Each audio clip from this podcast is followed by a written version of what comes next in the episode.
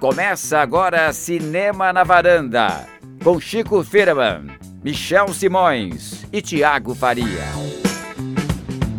Varandeiras e varandeiros, mais um Cinema na Varanda, eu sou Michel Simões Episódio de hoje, 1221. Três homens e uma mulher bem visível, Tiago Faria. Exatamente, um episódio sobre o nosso podcast, né? Três homens e a Cris, que vai participar desse episódio. Você sabe que a Cris é a mulher invisível, porque ela não, não está é, aqui nesse ela momento. Não tá aqui nesse momento. Mas ela é bem visível para quem ouve o podcast. Olha que poético, que bonito. Eu adorei esse, essa Bonito, ideia, né? que eu não Bonito. tinha pensado nisso ainda. É verdade. É Chico, verdade. o que você tem a dizer sobre Meta isso? linguagem. Vamos perguntar pra Cris o que ela vai dizer? Ela, como ela não tá aqui, vai ficar realmente em tá. silêncio, mas daqui a pouco arrumou esse que ela vai aparecer. É. Vamos falar hoje então sobre três filmes. O Homem Invisível. Do Lee Whannell. Muito bem, filme de terror, sucessinho aí da, da, da, desse fim de semana. Também o filme do Ken Loach novo, Você Não Estava Aqui. E o filme italiano Martin Eden, que foi premiado em Veneza. E vamos debater os três filmes. É, mas antes, o Chico Queria bater o papinho sobre o que está acontecendo no cinema semana passada, Chico. Então, não tem boletim do Oscar, mas a gente né, é variado. Tem boletim aqui, dos né? prêmios. Então tem boletim do Cesar, de Berlim, de tudo, né, Michel? A gente não viu nada, mas a gente é. debate. Então, o Cesar, que é o Oscar do cinema francês, foi entregue recentemente, né? E, e deu, deu, uma confusão, deu hein? Deu uma polêmica grande, meia gente, muito protesto, né, de mulheres lá. E tem, inclusive, estavam falando que estavam que querendo pegar um Polanski e queimar vivo e tal, enfim. O Roman Polanski, o, do, o diretor que ganhou o prêmio de melhor direção, né? Pelo O Oficial e Tinha o Espião. 12 indicações, ganhou é, acho que três ou quatro. É, ganhou, ganhou três, o roteiro adaptado e ganhou mais uma que eu não lembro. É, e ganhou direção, que foi justamente o que provocou a grande revolta lá. E nessa revolta, várias, alguns atores, atrizes principalmente, né, saíram do, do, do local onde estava sendo entregue o prêmio, inclusive a Adele Hanel. Que foi quem, quem do, foi a primeira que saiu. Exatamente, protagonista do retrato de uma jovem em chamas, e que tava em, ficou em chamas com a vitória dele. Que estava indicado. Que tava, a é, seguinte chamar a diretora era uma das favoritas para ganhar. Exatamente. E o filme estava indicado em várias categorias e terminou só ganhando a de fotografia. Nenhuma de elenco, nem roteiro, nem nada, nem muito menos de direção e filme. O melhor filme não foi o Oficial Espião, foi Os Miseráveis, que a gente comentou aqui. Tem uma, uma, um regulamento que proíbe que o mesmo filme ganhe o prêmio de filme e de diretor. Tem que ser sempre ah, filmes diferentes. Não sabia disso, olha. Interessante. No Oscar já, já é assim normalmente, né? Menos esse ano. que no, É meio bizarro, porque se o filme, que nem o Polanski já tinha ganho direção, logo o filme ele já sabia que ele não ia ganhar no momento a seguir, né? Mas... É. Mas é, é, é, interessante que isso aconteça agora, porque quando o Polanski ganhou o Oscar de melhor direção para o pianista, que foi uma grande surpresa, porque o Martin Scorsese era favoritíssimo no Gangues de Nova York, é, a reação foi justamente o contrário, né? muita gente celebrando, olha, o Polanski, né? Mas, mas os tempos mudaram, né? Você está falando é 2000 e quanto, 2002 para 2003, né? Quer dizer, de lá para cá o, o, mundo mudou, né? Nessa, muito, nessa muito. relação com, com vários assuntos, né? É, e esse caso é curioso porque o Polanski, o, todo o, o, crime que ele cometeu ocorreu lá nos anos 70, né? É, mas eu acho que agora é uma, é uma nova revelação de um crime de 75, 77, mas é, mas é um, um fato novo, assim, não é um, um caso que há 200 anos atrás, porque ele tem acho que mais de um caso que ele é é, tem que... um caso principal, né, que é o caso que gera toda a discussão, que é uma menor de idade e tal. É, mas surgiu uma outra. Essa é uma, uma nova acusação, assim. A pessoa é, disse que, que ele teria feito isso com ela, e, mas pediu para deixar eles em paz, que é uma história desde 200 anos atrás tudo mais, mas o, o mundo não aceitou isso tão bem, ou boa parte. É. É, vale falar que a coisa está pegando fogo na França, porque por conta do caso do, do Polanski, dias antes da premiação, vários dos principais líderes do César é, pediram demissão, sa saíram. Então a coisa já estava pegando fogo e aí teve a manifestação na porta com muitas mulheres, Exatamente. na porta do, do teatro onde, onde ocorre o evento, e depois tudo que aconteceu no, durante a cerimônia. O Polanski ah, não foi porque ficou com medo de morrer. Linchamento, ele falou a palavra linchamento é. e a Adele Hanel deu vários depoimentos, claro, mas acho que a frase mais forte que ela comentou é premiar Polanski é cuspir na cara de todas as vítimas. Acho que isso Dito isso. Resume bem o, o movimento. É. E eu acho que fora isso tem. É, não, e fora isso, o filme do Polanski vai estrear né, já semana que vem? Não, na, na outra. Na outra semana. É, a gente não viu ainda. Provavelmente vamos nós vamos ver, falar do filme, né? Claro, porque o, o filme ganhou Veneza, inclusive. Exatamente. E não ganhou, não. Ele. Ganhou direção. Ganhou. Não. Quem ganhou foi o Coringa, não? É, pode ser. Tô, exatamente. Acho que foi é, o segundo prêmio, tem razão. Bem é. corrigido. E é isso. E o, aí então a gente em breve falará dele, vai analisar ele e vai analisar esse contexto inteiro. E a gente semana passada deu uma, um briefzinho sobre como é que tava Berlim. É, vou esquecer o nome do diretor agora que ganhou, mas, mas o festival teve a premiação. Michel. É um nome não muito, muito fácil, mas é o é um diretor iraniano. O filme foi o último a passar na, na competição. É o diretor que fez o É Mohamed Houseoff, Houseoff, uma coisa assim. Então, como, como foi o último, não tinha tido tanta repercussão ainda de crítica e tudo mais, mas aparentemente é um filme típico do cinema iraniano atual, com dramas, com aquela narrativa mais clássica, mas já estamos mais acostumados a, a, o que podemos esperar. O título internacional é There Is No Evil, né? Isso. É o, Mohamed um Hazulov. Mohamed Hazulov. O filme do, do, do Os Queridos Sang-Soo ganhou o melhor diretor. Foi um dos filmes mais elogiados do, da competição. Assim o como filme já está comprado, né? Vai Pandora vai lançar no Brasil. Petzold acabou ganhando melhor atriz. Com a Paula Bia. É um filme que tem a mesma dupla do Em Trânsito, né? O Franz alguma coisa, que é o nome é bem alemão. E, e a Paula Bia. E a Paula Bia terminou premiada como melhor atriz. E o, o segundo, o prêmio de, de, O grande prêmio do júri foi da Elisa Hittman, que é a diretora do. Tem um filme, é o filme tá na Netflix, esqueci é, o nome. Beach Rats. Isso. É, Ratos de Praia. E o filme dela é. Como é que é? Never. É um filme que a Mariane Morizawa, que uh, cobre sempre os, os, festivais, falou que ninguém conseguiu decorar lá e, e chamava de o filme do aborto. é Never, rarely, rarely, never, rarely, sometimes, always. É. foi então os, mais, os principais prêmios, teve outros, teve, atri, teve ator, um diretor, um ator italiano, agora não lembro qual filme, mas que basicamente foram esses os, os, os principais elogiados e a Kelly Richard, que acabou não ganhando nenhum prêmio. Pela e primeira foi, vaca. É, e foi um dos filmes First que cow. destaque também o de Simon Young, né? Mas, ah, é, o Simon Young foi bem elogiado é. também, né? É Mas é, um, é, um, é um tipo de filme que não agrada todo mundo, é né? Uma volta por cima é. dele, né? nesse caso dos elogios, né? Faz tempo que ele não estava muito cotado para nada, né? Até porque ele não fazia, né, longa, acho que fazia uns aninhos, fazia só uns curtas. É, antes da gente começar a entrar nas pautas de hoje, vamos aproveitar e falar o momento Belas Artes à la carte. Lembrando para os nossos lá. ouvintes, www.belasartes.com.br, vocês podem vocês podem ir lá, assinar R$ 9,90 por mês, filmes alternativos, cults, clássicos. Toda semana nós estamos aqui destacando um deles. E nós vamos destacar um que está fazendo aniversário, Chico Filho, mano. Aniversário de 100 aninhos. Um pequeno aniversário de 100, 100 anos. Aninhos. Em 27 de fevereiro de 1920 foi lançado O Gabinete do Dr. Caligari. Do Robert Vini. Chico Firma, por que assistir? Primeiro porque o filme é quase é, dá para dizer que é o marco zero do expressionismo alemão, né? É um filme mais mais é, é o primeiro filme do expressionismo alemão, né? Então é um filme que abriu as portas para muitos diretores. É um filme que seria dirigido, se eu não me engano, pelo é, Fritz Lang.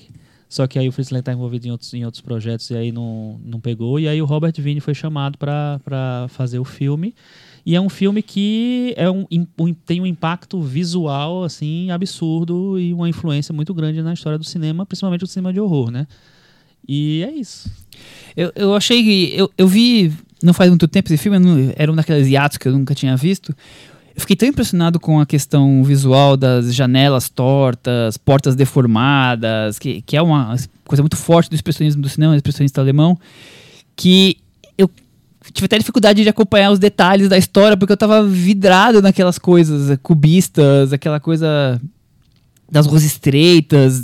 Dá uma sensação tão claustrofóbica ao mesmo tempo de dos personagens estarem ali meio meio deturpados por, por tudo, pela história, por tudo que a história eu tive que até voltar um pouco e ver de novo uma parte para poder pegar, porque também tem uma história dentro da história, quer dizer, tem um tem um plot twist que hoje a gente chama de. Às vezes até de clichê, mas em 1920 era ultra novidade, né? Tiago, você tem lembranças do filme?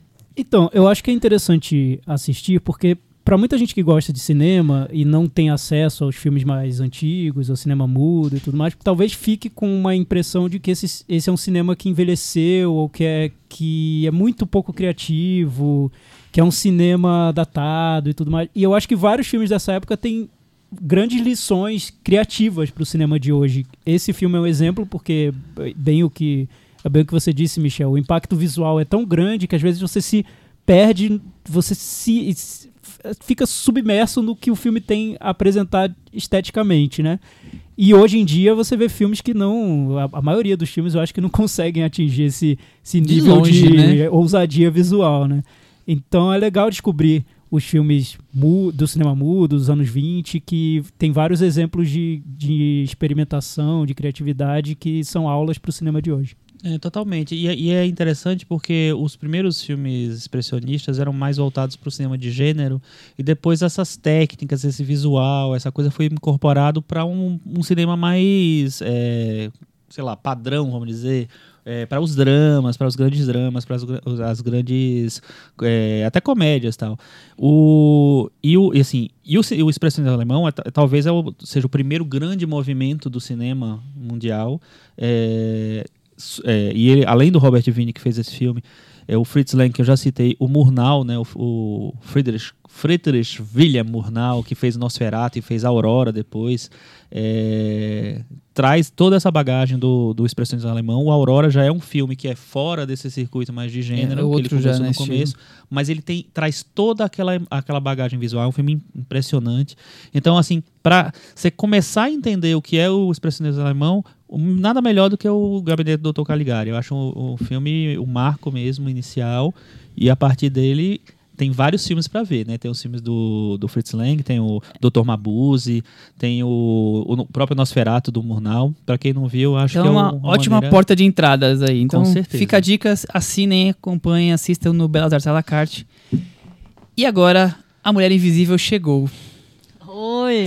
Oh, temos a Cris aqui com a gente. Ela chegou bem no momento exato da gente falar sobre o Homem Invisível.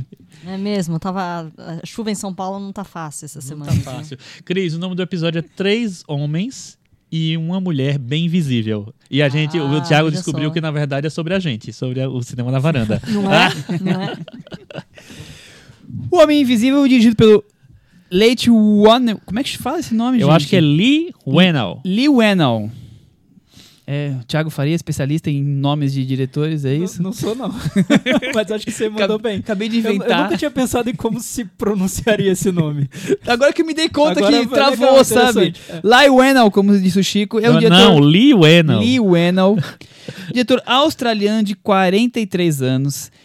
Ele escreveu, junto com o James Wan, Jogos Mortais. Eles são amigos, estudaram juntos, faculdade. Quem diria que esse filme traria dois talentos, né? Tantas, é, tantos é, universos assim, né? Dessa é. Pois é. Ele escreveu também o Sobrenatural. É o terceiro filme que ele dirige, além dele ter escrito o Sobrenatural também junto com o James Wan, mas uhum. ele, ele dirigiu o Sobrenatural 3. Exato. E ele dirigiu um filme que ficou cultizinho, que é chamado Upgrade. Ah, eu acho bem legal. Isso que eu queria saber se alguém tinha assistido. Eu, eu assisti também, eu acho interessante. É, então, também não acho maravilhoso não, mas é quase um guilty pleasure, viu? Se é um filme de ação com a premissa de fantasia quase alucinada, né? Um homem que sofre um acidente, se torna fica paraplégico e implanta um chip no, na cabeça dele para ele restaurar os movimentos e acaba que o chip transforma o sujeito num super homem, quase. Tem, tem tudo a ver com, com o Homem Invisível que ele gravou, então. A gente vai falar disso daqui a pouco, mas acho que tem tudo a ver.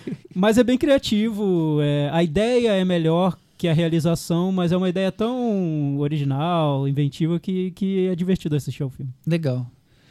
Você quer falar alguma coisa sobre ele? É, já não, tá eu, eu, achei, eu, eu, não fiquei tão empolgado com o filme, mas eu também acho que é um filme divertido. É um filme que tem uma, uma pegada.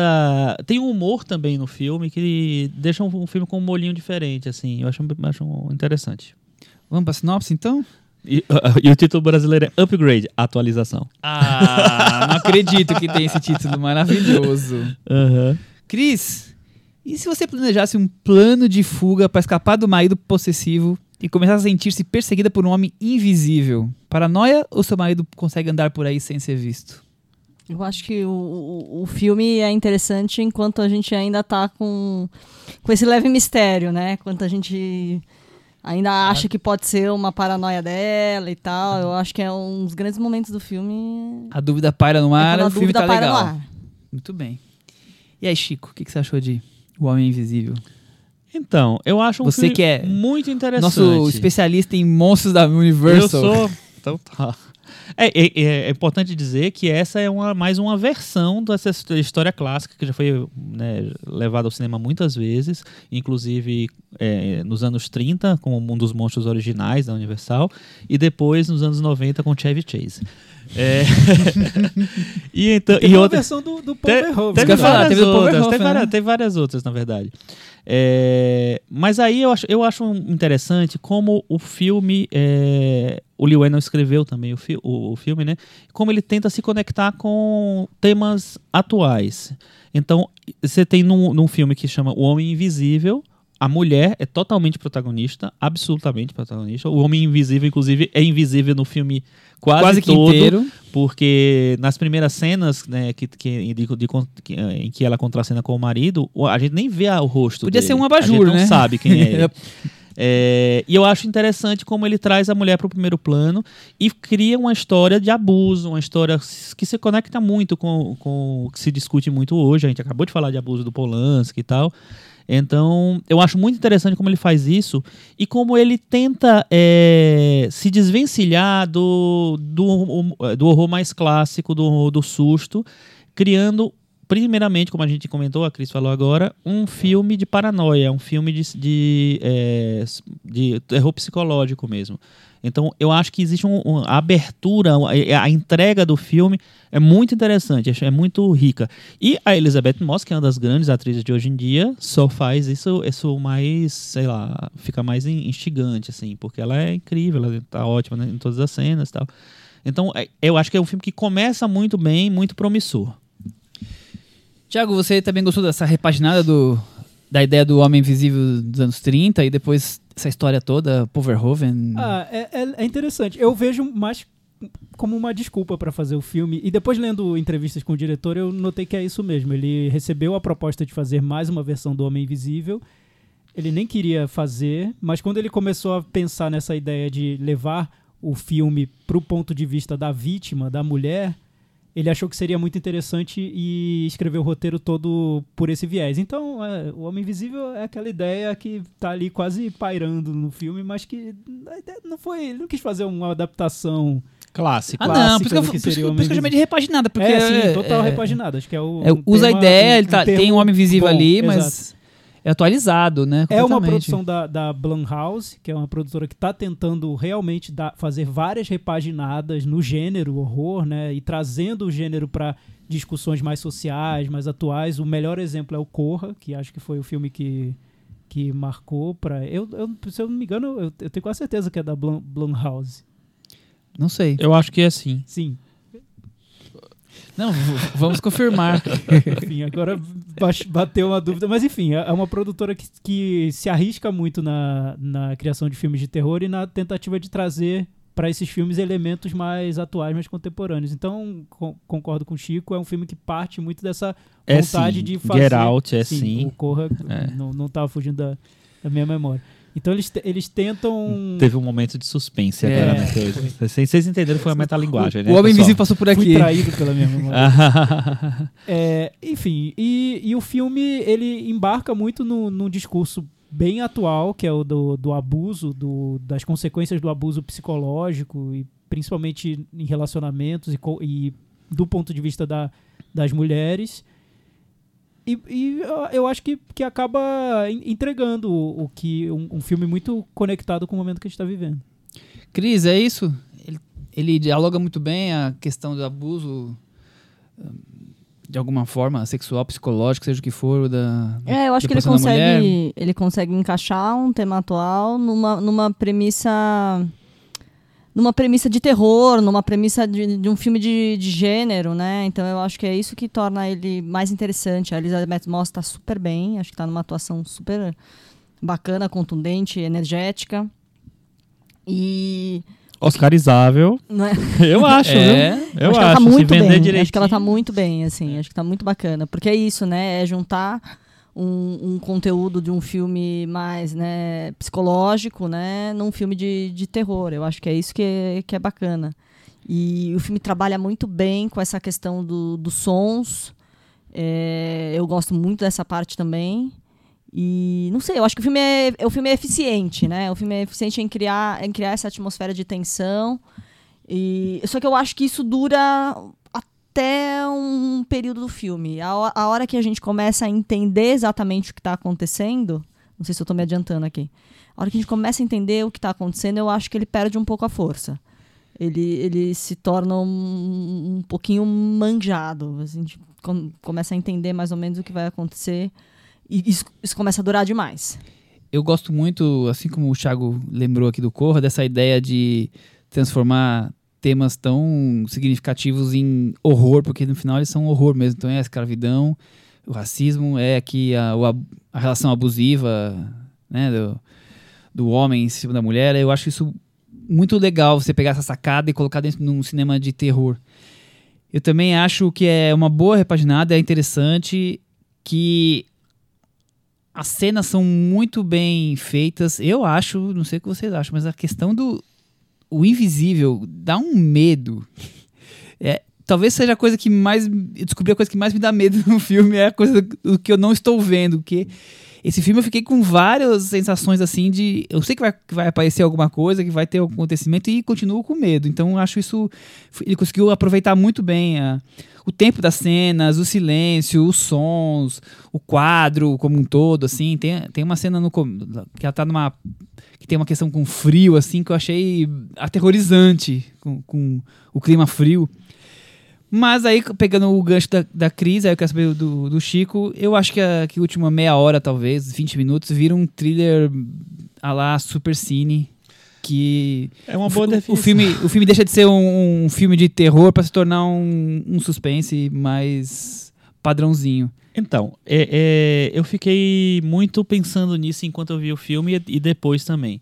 É, uma coisa que me, que, que- que me incomodava durante o filme é assim, é tipo, se- e aí? Será que ele, ele vai fazer essa, ele vai converter para o para um homem invisível original, para a ideia original em algum momento, ou ele vai realmente despirocar e fazer um filme é, totalmente diferente. Então, quando isso é, acontece, né, tentando não dar spoilers, quando isso, não, quando isso acontece, a, a- cena em que isso acontece, em que você tem certeza do que está acontecendo, é, eu adorei. Eu achei incrível, eu achei maravilhoso. Assim, nossa, ele conseguiu fazer casar as coisas. É, eu achei mais legal ele ter, ele ter ido para o, o caminho que ele tomou. Nossa, tem que falar, né? Sem falar. Pro thriller do que pro fantástico, digamos Não, assim. eu, eu, não, eu achei o, o caminho que ele toma depois, porque o que acontece? Depois de- dessa divisão do filme, porque um- durante muito tempo, acho que uma hora do filme ou mais, é uma coisa. Você tem um filme, um tipo de filme. Depois ele tem a conversão para um, um outro tipo de coisa, e depois ele acaba, acho que, no, no Super Cine, né? Estamos falando várias coisas. Tá bem. Tá difícil. Mas, é, então, assim, isso. é, Eu gostei muito quando tem essa, essa, essa virada, porque eu acho que ele. ele é, eu gosto quando se é, acredita no gênero, no, no, no gênero mesmo. Abraça Então, o gênero, se né? abraça o gênero. Você está fazendo uma, contando uma história de gênero, e aí, enfim, seria interessante, muito interessante, um resultado diferente, que, né, um, que a aquela proposta do início fosse até o final, mas eu acho também muito interessante e arriscado você é, incorporar coisas diferentes no mesmo filme. Meu Deus, tá difícil falar. Então, Enfim, mas, resumindo. mas aí, resumindo, é isso. Assim, então eu achei, mas aí eu fiquei incomodado com o que acontece depois, porque aí eu acho que realmente ele vai para um, um- uma. Ele tem uma solução do filme que é mais fácil, que é mais é, cômoda, talvez. E aí depois eu pensei que não é, talvez não seja tão cômodo assim. É aí só no buraco do spoiler não agora. tenho viu? mais o que falar. Vai, Thiago, você agora. Não, é. Enfim, acho, acho difícil entrar em, em detalhes da trama, porque realmente a gente acaba entregando. E é um filme que, que quer surpreender. Não, é, É, acho que- público, se- né? sem é a surpresa você vai isso, perder é. boa É. parte do filme, É. né? Ele tem um lado meio Brian De Palma, assim, de querer te surpreender, Tá, puxar seu tapete, mostrar que não é bem aquilo que você achava que estava vendo, que você podia imaginar que era, um, que era um filme de fantasia, mas na verdade nem é tão fantasioso assim, talvez, quem sabe. Enfim, essas partes. da- Mas o que eu achei quando eu, eu li a sinopse e fiquei sabendo sobre, sobre o que, do que se tratava o filme, eu achei até um, me pareceu até um pouquinho oportunista o que ele estava querendo fazer. Porque, poxa, parecia fácil, né? Você chegar hoje, em 2020, num momento em que se discute muito o- os abusos que as mulheres sofrem, tem movimentos em relação a isso, as, as diretoras estão aparecendo e estão falando sobre o assunto, vir um, um diretor de terror e se apropriar de uma ideia, de um. De um enfim, de, de um manifesto, de, um- de De um maneira- contexto de um todo. contexto para fazer um filme de terror sobre isso. Então me pareceu um pouco que um filme que veio muito a calhar no momento em que, que esse tipo de discurso é muito aceito.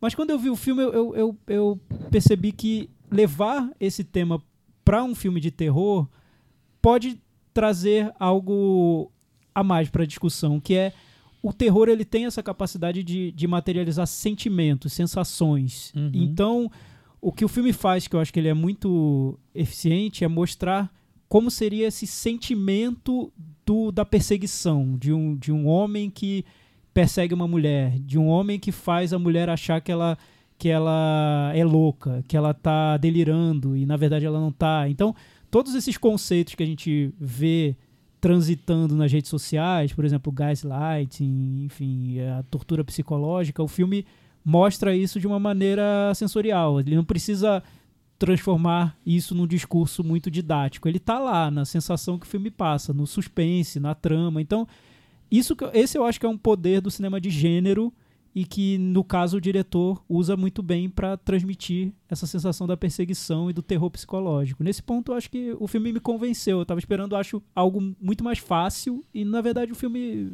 ele ele Ele- ele tá lá, a sensação que ele quer Ele transmitir. responde a, a ideia que ele Sim.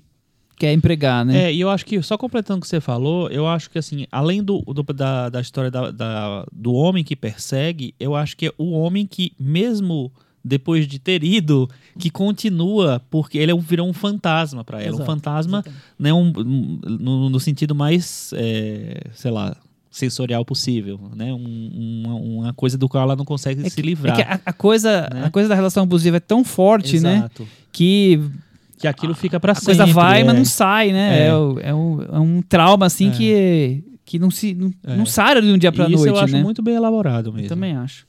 E é isso mesmo, Cris e Thiago? A Elizabeth Moss é a atriz do momento, tem que ganhar o acho Oscar. ela maravilhosa. Porque acho que ela segura muitos, muitas das fraquezas do filme, né? Porque ela é tão forte no papel, ela transmite tanta verdade ali que parece que o filme se permite ser fraco em alguns momentos. O, por exemplo, eu vou, vou dar um. um- não, não é um spoiler, mas Acho que tá no trailer isso aí, viu? tá no trailer acho que alguma sim. coisa que eu vou dizer. É, Você já tá sabe lendo o meu que ele vai falar, acho tá que sim. é. Enfim, é, ele, o filme tem um homem invisível, né? Como diz no, No título, né? no Afinal de título. contas. Algo persegue essa mulher. Eu não vou dizer se é algo da imaginação dela, se existe ou se não. Mas existe esse algo que persegue a mulher e num determinado momento esse algo começa a se materializar. E quando ele se materializa numa espécie de vilão, que é o que a gente espera de uma adaptação do Homem Invisível, eu acho que aí o filme pesa muito a mão no vilão, porque o vilão passa a ser um vilão super forte, um vilão que é capaz de destruir, matar várias pessoas ao mesmo tempo. Enfim, fica frágil, eu acho, o roteiro, a trama, a narrativa. Mas eu vejo a Elizabeth Moss tão forte naquele papel que ela me faz relevar o que o filme tem de mais frágil. Essa é a vantagem de você escalar uma atriz muito boa para um papel É, principal. Eu concordo totalmente, porque eu acho que ela, ela dá credibilidade pro filme. Sim. Ela dá, então, é, é tipo assim, é, é- é, você comparando, você trazer uma Julianne Moore pra um filme de gênero. Ela acrescenta muito, trazer é. uma- né? É, é como Ela se ela acrescenta muito, trouxesse outros papéis que ela já fez e que conversam com É, ele. Exatamente. Por exemplo, eu vejo muito do papel dela da série Handmaid's Tale, eu vejo do papel da série Top of the Lake, eu vejo vários outros papéis que ela interpretou. Nossa, eu lembrei muito Top of the Lake. Exato, lembrei agregando muito. a esse personagem. Então, quando ela aparece pela primeira vez na tela, parece que pra mim o personagem já tá construído. que É, ela, né? é, ela carregou exatamente, todas essas assim. sensações. toda E que o filme já tá justificado, E o filme né? já tá lá. Porque. E aí você vê a carreira que ela construiu em tão poucos anos, né? Sim, exato. Exato. Porque Que ela surgiu ali em Mad Men e olha quanta coisa nós já falamos aqui que ela conseguiu construir. Fora os filmes indies que a gente, alguns a gente nem viu, quer dizer, ela tá ali criando e novos e novos personagens e Porque são personagens imagina, diferentes. Nesse filme, você poderia facilmente acusar de ser oportunista novamente por ser um homem que escreveu e dirigiu um filme feminista. Mas a presença da Elizabeth Moss já, já parece que leva o filme, já, já dá um selo de, de verdade pro filme, É, né? um- já, dá, já dá uma estrelinha, É, né, é pro filme. assim, já sai a com a Elizabeth estrelinha. Moss tá aprovando. Quem é você pra dizer que o cara não É, podia mas fazer? você sabe que eu pensei nisso? Eu pensei, tipo assim, pra, pra uma atriz que tem uma, uma reputação e uma carreira como ela, a que ela tá construindo, topar esse filme também é uma coisa muito arriscada e muito, e muito corajosa. Mas ela é uma atriz corajosa, né? Ela é uma atriz Eu acho. corajosa, eu sei. Eu, mas assim, é, porque esse filme é, é é- talvez seja mais radical a, a, a entrega, né? Vou fazer um filme de terror, vou fazer um filme de monstro. Tem várias cenas Vou- que ela tá sozinha, né? Então, eu acho que, que eu não sei eu- eu- se ela topou fácil, se ela topou rápido e tal, mas eu acho uma, escolha corajosa dela, assim. Porque depois que você lê o roteiro, talvez, fica mais claro, nossa, não, realmente tem um, tem um negócio bem construído aqui, tem uma coisa, é uma discussão legal que está sendo feita aqui, mas ao mesmo tempo é um filme do Homem Invisível. Cris, a Elizabeth Moss realmente dá esse carimbo de, de é um filme feminista ou os homens aqui estão sonhando com Eu acho, que, eu acho que mais que isso ela dá um, um carimbo de que é um, um filme que é um pouco mais que terror, né? Ao saber que te- ela tá no, no, no filme, você já presta atenção, não acha que é só um terror bobo, tende a achar que é uma coisinha mais interessante. E, e é curioso que dos anos pra cá, depois do Oscar, o primeiro filme de mais impacto é um filme de terror, né? Corra, um homem. Um, um sei o que isso- isso silencioso. Agora. a- todo ano você fala. É, todos os Acho que anos. tem a ver com a estratégia da Blumhouse mesmo. Eu acho da, que da sim, produtora é. do, do Jason Blum e tudo. Ele também produziu os filmes do Shy- Shyamalan, O Vidro, Fragmentado. Ele produziu Nós também. Produziu Nós. É. Produziu até o Infiltrado na Clã, enfim, Isso, saindo é. um pouco do, Mas- do gênero. Mas, Mas- é, passou o Oscar, o primeiro filme de É, impacto. Mas eu- seja estratégia. Mas você É. sabe, eu acho que também existe um movimento é, atual de primeiro assim de, de diretores mais interessados em em abrir o leque do filme de gênero e de discutir outras coisas, de fazer um filme de gênero bem dirigido, Uhum. bem bem interpretado. Então isso está atraindo ah, é, atores. A gente teve a- a- o ano passado a Lupita Nyong'o fazendo o Nós, a gente teve a Toni Collette fazendo o Hereditário. Todos é, são o Hereditário é outro são personagens é, muito fortes e muito bem construídos. Independentemente se gosta do filme ou não, é, existe uma- um, um trabalho de atuação muito forte ali e de, per- de criação de personagem muito forte. Eu gosto muito do, da, da Toni Collette no Hereditário e adoro a Lu- a Lupita Nyong'o no Nós. Então eu acho que isso tem atraído e talvez a Elizabeth Moss tenha sido sentido um pouco mais corajosa porque, porque já, é, já tinha dado certo com duas. Agora é a minha vez, entendeu? né? Agora é a minha vez. Eu acho que isso, é, isso faz sentido, entendeu? Porque antes o filme de terror é, era muito visto pra, pe- pelos atores como tipo o fim da carreira. Bette Davis, meu Deus, agora eu não consigo mais nada. Fazia um monte de filme de terror. É, Joan Crawford fez filme de terror. É, grandes atores e atrizes, assim, não- não tinha mais o que fazer. Ray Milland, que ganhou Oscar por Farra- Farrapo Humano, não fazia mais nada, foi fazer filme de terror. Então, todo mundo foi meio que, que achando que era tipo assim, era o- que tinha pra hoje. É, mas do, Hoje eu acho do que Corra não. pra cá virou essa estratégia, né? Eu acho que E eu acho ótimo. tem crescido. Eu também. pra Porque fazer os filmes têm sido bons. É, e pra fazer filmes mais simbólicos, o, o, o gênero, o cinema, principalmente cinema de terror, eu acho, é perfeito. Porque você exagera aquele, aquele tema de tal maneira que se torna muito incômodo e, e você transmite uma mensagem muito clara. Eu acho que essa é uma, uma, um- uma qualidade desse filme. Ele é muito claro no que ele quer transmitir. A mensagem tá ali, é isso. É um filme sobre essa sensação do, da, da tortura psicológica de um relacionamento. Não Tá tem claro, o palavras, né? É direto, é. Mas o, o terror ele consegue tornar é, no exagero isso tudo muito mais potente, né? A sensação é, de, de fazer, fazer com que o público compartilhe com a vítima essa sensação do horror mesmo. Do, do- isso isso é, é- é- eu acho que é perfeito pro gênero. Eu acho que tá numa fase muito feliz. Que- É, espero que, que Continue assim, é, assim. que a atividade continue a mil. Vamos pro Metavaranda? Vamos. Cris, eu vou dar 6,5. E você? Eu vou dar sete. Chico, Sete. Tiago. Eu vou dar 7. Com isso, o Homem Invisível ficou com 69 no Metavaranda e tá aqui muito bem posicionado para o Varanda Awards Ah, eu deste posso ano. falar só rapidinho Pode falar o que você um- quiser. Uma coisa que eu esqueci de falar. Você pode falar tudo, Não, Thiago. é, é bem rápido, é que faltou. Eu, fui- eu fiquei tão empolgado com o filme que eu realmente tem, tem, tem muita coisa que eu gosto no, no filme. A única coisa que eu senti falta, eu esqueci de falar, é que eu acho que o diretor ainda não, não tem aquele algo mais que um Jordan Peele. Só pra irritar nosso ouvinte Carlos Lira, que um Jordan Peele tem. Eu Um abraço, Carlos Lira. Vejo, é, eu vejo na direção do filme algo quase genérico. Quase super cine mesmo, na maneira como ele escolhe as opções visuais. Principalmente na segunda, na, na segunda segunda metade. terceira parte É, do o filme, filme, última né? meia hora.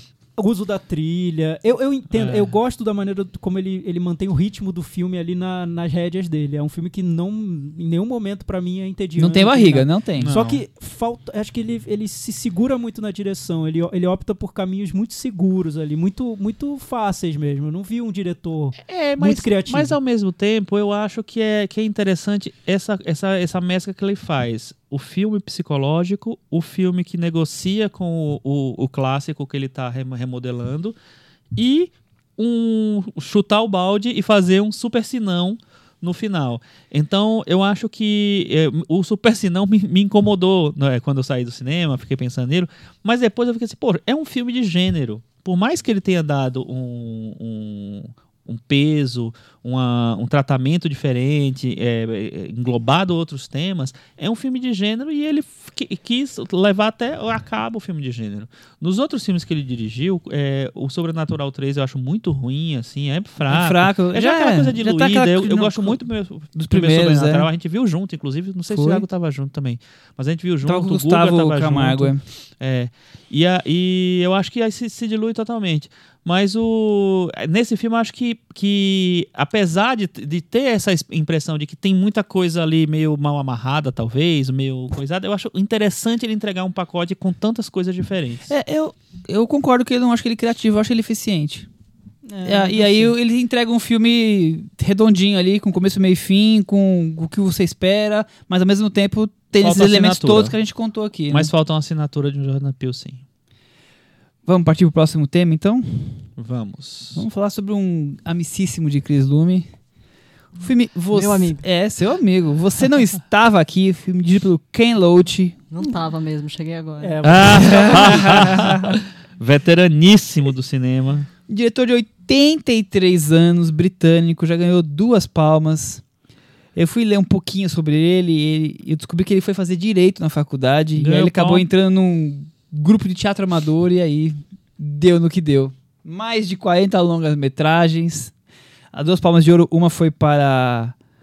O, Eu- vento nos levará. Não, o vento nos levará. O Vento nos Levará, juro que não é foi o ele. vento, e Ventos da. Ventos da Liberdade. Ventos da Liberdade, isso. E o, o outro é sobre. É, foi o filme Eu, Daniel Blake, que nós comentamos no episódio número 56, que tinha um título maravilhoso chamado Eu, Mary Streep. E aí eu acho interessante, só antes da gente entrar na coisa, porque eu acho que o Ken Loach ele ganhou duas palmas por, por dois filmes que não são dos, não estão entre os melhores Concordo. dele. Ah, não, Ele tem Começou filmes muito mais legais. Eu também causa. acho que ele tem Sabe? filmes incríveis É. e, e entre os meus favoritos não estão as palmas. Não tão mesmo. que é o Vento da Liberdade. Eu acho chatíssimo esse filme. E o Daniel Blake, que foi Ah. um ano meio polêmico, que tinha muitos filmes polêmicos, né? Joga daqui, joga dali, quando viu, deu, deu Ken Loach. E esse também era polêmico, né? Porque né, muita gente acusava de ser uma coisa exploratória e tal. Cris, só antes da gente entrar na conversa, tirando uma dúvida minha, qual é seu favorito do Ken Loach? Nossa, é uma boa Você, pergunta. você que viu? tem foto com o Ken Loach, foto com o roteirista foto, dele. você é uma fangirl do é Ken Loach. Eu acho que é o Cass. Mas assim, É, o eu, eu é muito gosto muito quando ele flerta com humor. A Procura de Eric, É. a Parte dos Anjos. Parte dos eu Anjos é acho que é assim, são grandes momentos dele. É quando ele con- consegue flertar com algo um pouco mais leve, principalmente nos anos mais recentes, assim. Que ele consegue segurar aquela vontade de ser panfletário dele e- Aham. e, que ele consegue ser um pouquinho mais light. Aí tem umas coisas tipo Espírito de 45 que eu acho de sofrer, assim, é terrível. É, para quem não conhece o cinema do Ken Loach, acho que vale falar que é um cinema político, né? Tá sempre engajado em causas, normalmente causas operárias ou, ou dos desfavorecidos, né? Então, quase todos os filmes dele têm esses temas, principalmente as últimas duas décadas, então acho que todos os filmes têm esse Não, mas eu acho que temas antes, fortes, mas antes já é, tinha, né? Nos anos 90, os primeiros filmes que eu vi foram dos anos 90, que é o, o Terra de Liberdade, Uma Canção para Carla e O Meu Nome é Joe. Os três são, São assim... desse temas, assim. Super... A Crida Cass, e você, Chico? Eu acho que é Cass também, mas eu gosto de outros, de, de outros filmes dele ao longo da carreira. Mas o... Cass, o... quem não sabe, é o filme do menino com o, É, o com Cass a é o águia, primeiro gavião, não lembro dele, qual que é o né? bicho. O É o- primeiro longa dele, é deixa o eu ver primeiro se longa é, dele. é o primeiro longa mesmo? É sim. Ah, não, tem um anterior também, chamado Poor Cow. Mas acho que esse aí Secreta. é média. ou- 1,41. Ah, então, então eu tô É, enganado. é, mas eu também achava que era Cass. Inclusive, ele assinava como Kenneth Loach nessa época. Ah, outro. E você, Thiago? Qual a sua opinião? Qual o seu favorito de O Ken Cass eu Loach? acho muito bom, mas o Terra e Liberdade eu adorei quando eu vi. Ah, eu é? achei Olha só. incrível. achei Comunista. muito bom. É, então. eu, eu acho que, o- até dizem hoje, eu li isso em algum lugar, que o, que Terra o e Ken Liber- Loach é o último so- diretor socialista É o- interessante. É o Benny Sanders do cinema britânico? É, então, não, não sei se eu concordo com essa, com essa frase, mas eu- o que eu vejo e que eu sempre vi é que ele eh, defende aquilo em que ele acredita com muita paixão, né? Dá pra ver que não tem um pingo de cinismo no cinema que ele faz. Ele tem uma agenda muito bem definida, né? Você, É. sei lá, pelo menos quando eu vou ver um filme do Ken Loach, eu mais ou menos sei qual é a entrega, assim, salvo exceções. Sim, acho que sim. Você já sabe mas, o que esperar. Mas sabe que nem sempre foi assim? Pelo menos é. tá- Mas talvez eu nem tenha sido sempre foi traído assim. Não, é verdade. pela O que foi surpreendente. assim. Então, talvez eu tenha sido traído pela minha memória e eu tenha que rever vários filmes, mas o Terra e Liberdade foi um filme que me surpreendeu na época. E eu acompanhava todos os filmes do Ken Loach, ele tinha essa pegada mais urbana e tudo, mas o Terra e Liberdade, que era um filme de época, e um filme que eu acho que tem um. É muito apaixonante. Da Guerra Civil, né? É, Guerra Civil na Espanha. né? É, o, é o meu filme preferido dele, apesar de que o Cass é, é um clássico já, então. É. Ah, que acho que falar. ele, ele me trouxe alguma surpresa no Apenas um Beijo. Que é um filme Ah, que tem um ah, flerte com, é. com um drama romântico. É, que- mas o, um que você É um citou, drama o romântico A Parte dos Anjos, é um filme que eu não esperava do Ken Loach e eu, eu achei apaixonante o filme. Achei delicioso, achei que leve, mas ao mesmo tempo sério, personagens bem, bem construídos. Eu achei muito bonito o, o filme. É, é porque assim. às vezes eu acho que o Ken Loach ele é direto, né? Ele não, não constrói muito com base na metáfora. E esse é um que ele, em alguns momentos, ele consegue encontrar formas de passar a mensagem dele que não sejam exatamente o, o, o- o óbvio, a vida como ela é exatamente, né? O, o, a parte dos anjos é um, é um golpe, né? Meio É. até um pouco fantasioso. É, parece tem a ver com parece um, um cinema é um cinema bem inglês, mas não é um cinema inglês do Ken Loach, né? É um- Exato. um, cinema inglês mais sarcástico, mais engraçado, que geralmente o Ken Loach não é. É, O, o que eu acho interessante do Ken Loach é que nós estamos aqui girando em torno de alguns dos principais filmes dele, estamos falando, sei lá, de 6, 7 títulos, e ele tem mais de 40, e se você vai descobrir filmes menos conhecidos, muitas vezes você vai se su- surpreender por, por boas histórias, claro, eu sempre volto dessa temática. Eu lembro, assim, os meus favoritos também são Cass e, e, e o Terra e Liberdade, fora o Põe Rosa, que também é um dos filmes mais celebrados dele. Mas eu lembro de um que eu vi nessas Eurotianas da vida, no começo de cinefilia, Chuva de Pedras. Nem lembrava, nem sabia Stone, que, é, né? que existia. É um filme sobre desemprego, sabe?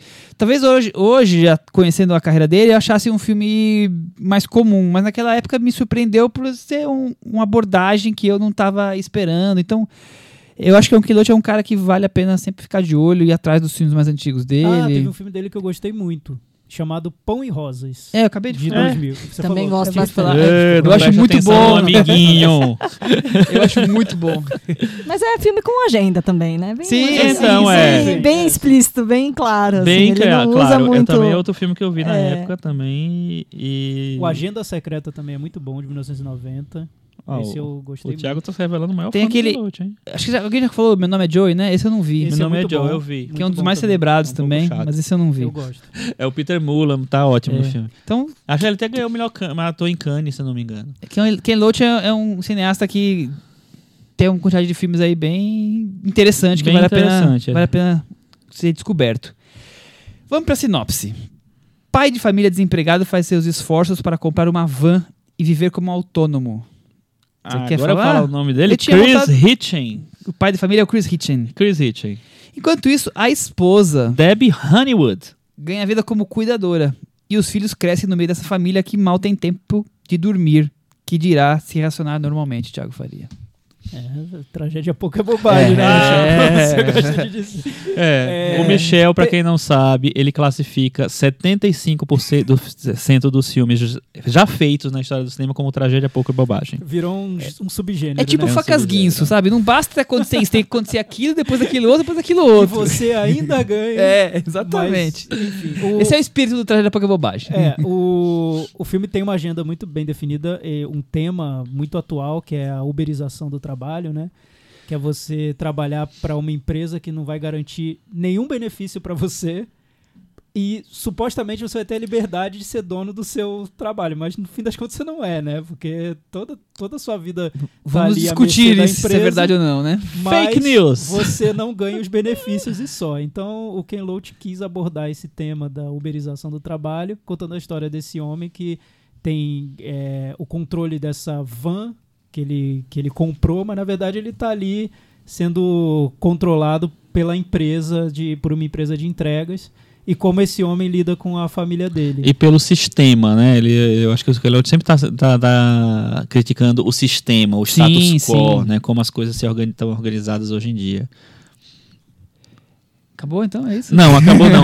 Eu, deixa eu falar um negócio. Eu, eu assisti esse filme no Festival do Rio ano passado e eu me impressionei, porque assim, eu vou ver os filmes do Keloach pensando, ah, já vai ser aquela coisa. E eu- ele, ele realmente ele tem a, a agenda tá lá toda. Realmente é aquela coisa. É- nesse- é aquela nesse- nesse coisa. ponto. Mas eu acho que tem um diferencial esse filme. Eu acho que ele consegue estabelecer uma relação entre os personagens que ele fez algumas vezes ao longo da carreira, claro, mas assim, nesse, mas já fazia um tempo que eu não via isso de uma maneira orgânica. Porque, por exemplo, no Daniel Blake, eu acho que ele a- estabelece muito com base num certo exagero. Ele tem, acho que assim, você quer que, eh, a- que o, espectador sinta pena do personagem. É, e isso me irrita um pouquinho. Então, eh, tem um- uma, uma relação interessante entre o, entre o Daniel Blake e a vizinha dele, jovenzinha e tal, não sei o que lá, que é legal, tem umas cenas legais, mas é, cê- é, sempre tem alguma situação em que você tem pena dele ou dela, né? Nesse filme, apesar de ter algumas cenas que né, são meio esquisitas, eu acho que existe uma coisa orgânica de você é, entender como se, se estrutura uma família nesse, né, né, nessas condições. na- nessas condições de uberização do trabalho, de, de uma família meio que tentando se reinventar. É, de um cara que não tem mais uma estabilidade, vamos dizer assim, de uma mulher que trabalha absurdamente, a mulher você não falou, né? A mulher é enfermeira, cuidadora. Cuidadora, né? Então ela fica, né, se dedica a, a, a esses pacientes o dia inteiro. Então ela também não tem um, um tempo, um momento para poder é, desenvolver essa vida familiar, que tudo é meio meio jogado ali, mas eu acho muito bonita a relação que ele consegue criar entre o- o- o- os pais e filhos, mesmo quando ela é cruel. Então, eu, eu- isso pra mim foi um diferencial no- em relação aos últimos filmes do Ken Loach. Eu concordo com o Chico. Eu acho que o, o Daniel Blake ele era muito mais panfletário mesmo, muito mais claro. Ficava toda hora ficava muito evidente que a gente queria fazer uma crítica meio preto no branco ao, ao- ao sistema de, de saúde inglês. Nesse também existem momentos assim. É uma- é uma- tem uma narrativa bem tati-bitate ali no começo, em que ele vai falar: olha só, seu trabalho de van funciona assim. Essa máquina aqui, que é o scanner, ó, custa caro, viu? Ó, cuidado com essa máquina. Então você já sabe que vai dar. Alguma, alguma coisa não vai sair certo com, com aquele scanner. Ó, essa garrafa aqui. Quando você estiver apertado, se você estiver trabalhando demais e horas e horas, você usa para você fazer xixi, viu? Então você também já, já fica aquela bola, aquela bola cantada de que aquilo tem alguma coisa a ver com o desenrolar da história. Mas eu acho que ele consegue se equilibrar da- dando espaço para o olhar da família mesmo. Ele vai explorar coisas que eu achei que, que, que ele poderia ter ficado em só simplesmente dizer assim, ah, é pobrezinha dessa família, não consegue comer. Ele vai explorar como isso afeta o, o, o- o círculo familiar mesmo, Os né? Ele vai explorar, por exemplo, a, a adolescência do, do filho mais velho, né? Uma coisa que ele fez no, no, no Sweet Sixteen um pouco. Então, acho que ele retoma um pouco esse tema. Tem uma coisa que eu acho super, assim... ele consegue dar um tom de leveza pro filme no momento em que ele mostra a interação do pai com a filhinha mais nova. Exato. cena super bonita e que é um, é um, dos, um dos cartazes do filme alternativos é, é, é o pai com a filha. Então, eu acho que, assim, para mim tem um passinho a mais que o Daniel Blake, porque nem sempre ele acerta nessa, nessa hora de tentar mostrar o lado mais né, da família, mais familiar, mas eu acho que pelo menos ele tenta nesse filme. Ele tenta ir atrás de, de uma narrativa que vá além do que ele quer, quer denunciar, vamos dizer assim. E é como eu tava, como eu já, já disse, eu acho que o mais legal do filme é quando a gente tem o quem humano. eu acho que é a narrativa mais interessante. Esse filme me fez pensar tantas coisas, porque eu venho, sei lá, comparo. Acho que a questão familiar é muito interessante nesse filme. Então eu comparo a minha família como eu era quando eu era criança. Então minha mãe, que era dona de casa, e meu pai, que era um mecânico, então tinha o horário dele, chegava em casa todo dia, então tinha aquele horário de convívio familiar. E aí eu vejo agora esse filme explorando duas profissões, uma do homem e outra da mulher, que nós podemos falar que as novas tecnologias ofereceram esses novos empregos e o quanto essas pessoas são autônomas e ao mesmo tempo elas são Largadas. menos do que muito menos é, liberdade do que um funcionário que bate cartão tem, porque é, eles têm aí ca- 14 jornadas de 14 horas diárias para conseguir ter um mínimo de lucro que compense o trabalho. Eu fico comparando também com dias de hoje, quer dizer, esses dias semana passada eu fui encontrar com uns amigos, aquela coisa de todo mundo sai do trabalho encontrar, e um deles falou que não podia ir.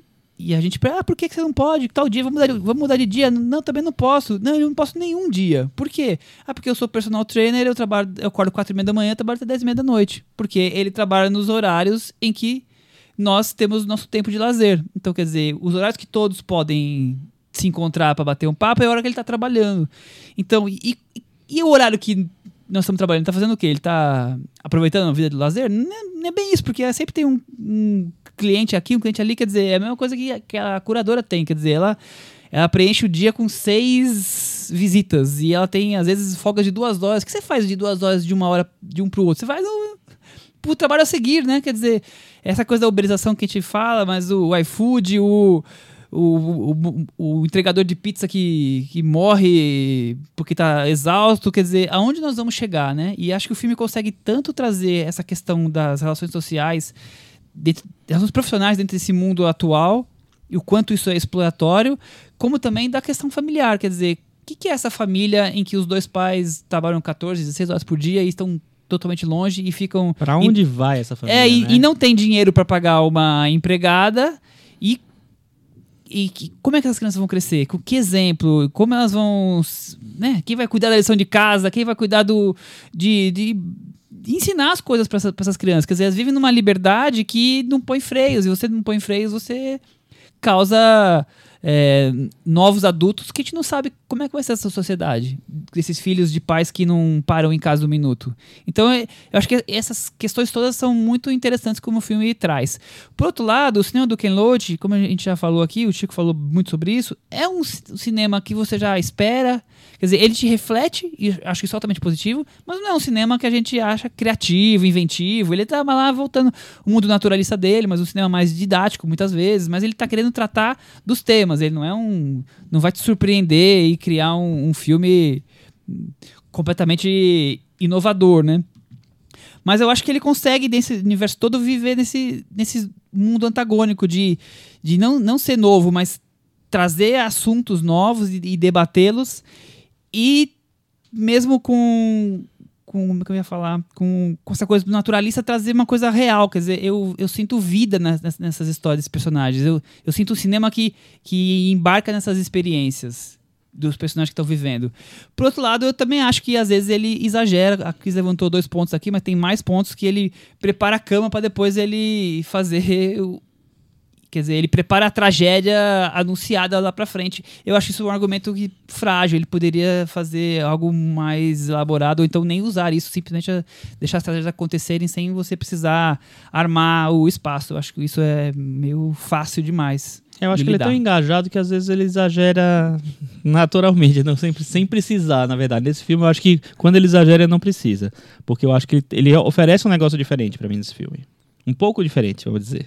Eu comparo, inclusive, esse filme, eu acho que ele é um filme mais Mike Lee do, do, Boa. do Ken Loach, porque o Mike Lee é um cineasta, talvez seja o, o, o segundo cineasta social britânico mais famoso, né? Ou o primeiro, sei lá, enfim, os dois são meio contemporâneos, né? O Ken Loach é um pouco mais velho.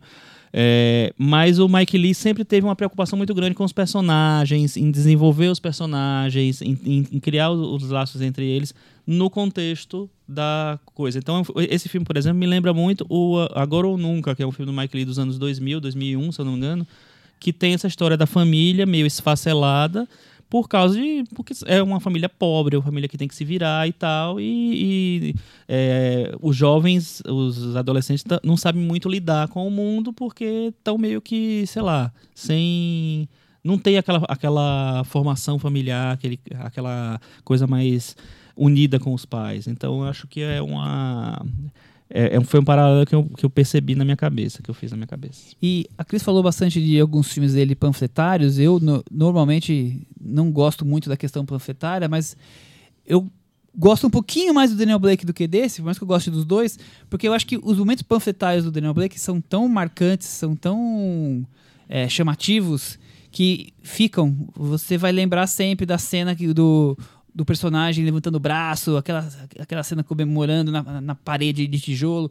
Tem algumas coisas que são que vão ser bandeiras do filme. E, esse, é, até pela questão, para minha questão familiar se torna tão importante que é um todo, não vai ter nenhum momento, claro, pode ser uma cena de briga, mas acho que a questão panfletária naquele filme acaba tendo um impacto que fica marcante, como sei lá, no filme do, do Eric Cantona, quando eles aparecem com o grande finale, quer dizer, tem algumas coisas em alguns filmes dele que mesmo panfletárias são são definitivas e ficam marcadas. Tiago. Ah, então, eu so- sobre as relações familiares, eu acho que ta- também vejo pontos interessantes no filme, principalmente a, a relação dele com a filha, como a Cris comentou. Ressaltou. Que acho que são pontos que o filme respira um pouco. Eu, eu, eu go- gostava muito do cinema do Ken Loach, eu sinto que algo aconteceu do Daniel Blake pra cá, que talvez não tenha a ver com o cinema do Ken Loach especificamente, talvez tenha a ver com o mundo. Porque o Ken Loach está sempre reagindo a mudanças que ocorrem no mundo.